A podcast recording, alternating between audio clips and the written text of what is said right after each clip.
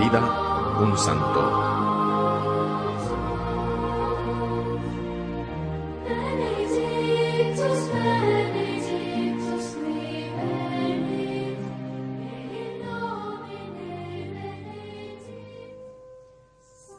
Mártir con 14 años, así se resume la vida de José Luis Sánchez del Río, quien fue beatificado junto a otros 12 mártires por disposición del Papa Benedicto XVI.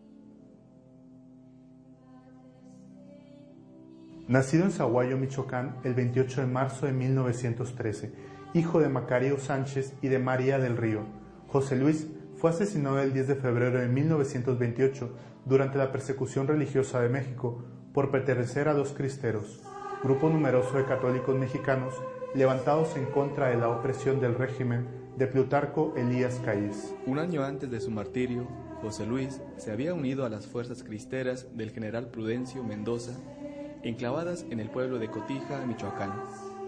El martirio fue presenciado por dos niños, uno de siete años y el otro de nueve años, que después se convertirán en fundadores de congregaciones religiosas.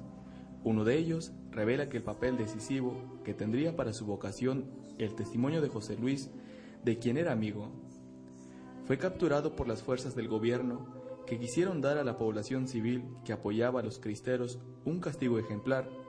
Recuerda el testigo que entonces tenía siete años. Le pidieron que renegara de su fe en Cristo, su pena de muerte. José no aceptó la apostasía.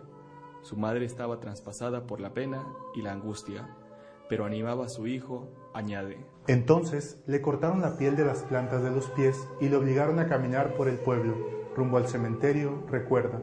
Él lloraba y gemía de dolor, pero no cedía. De vez en cuando se detenían y decían, si gritas, muera Cristo Rey, te perdonamos la vida. Di muera Cristo Rey.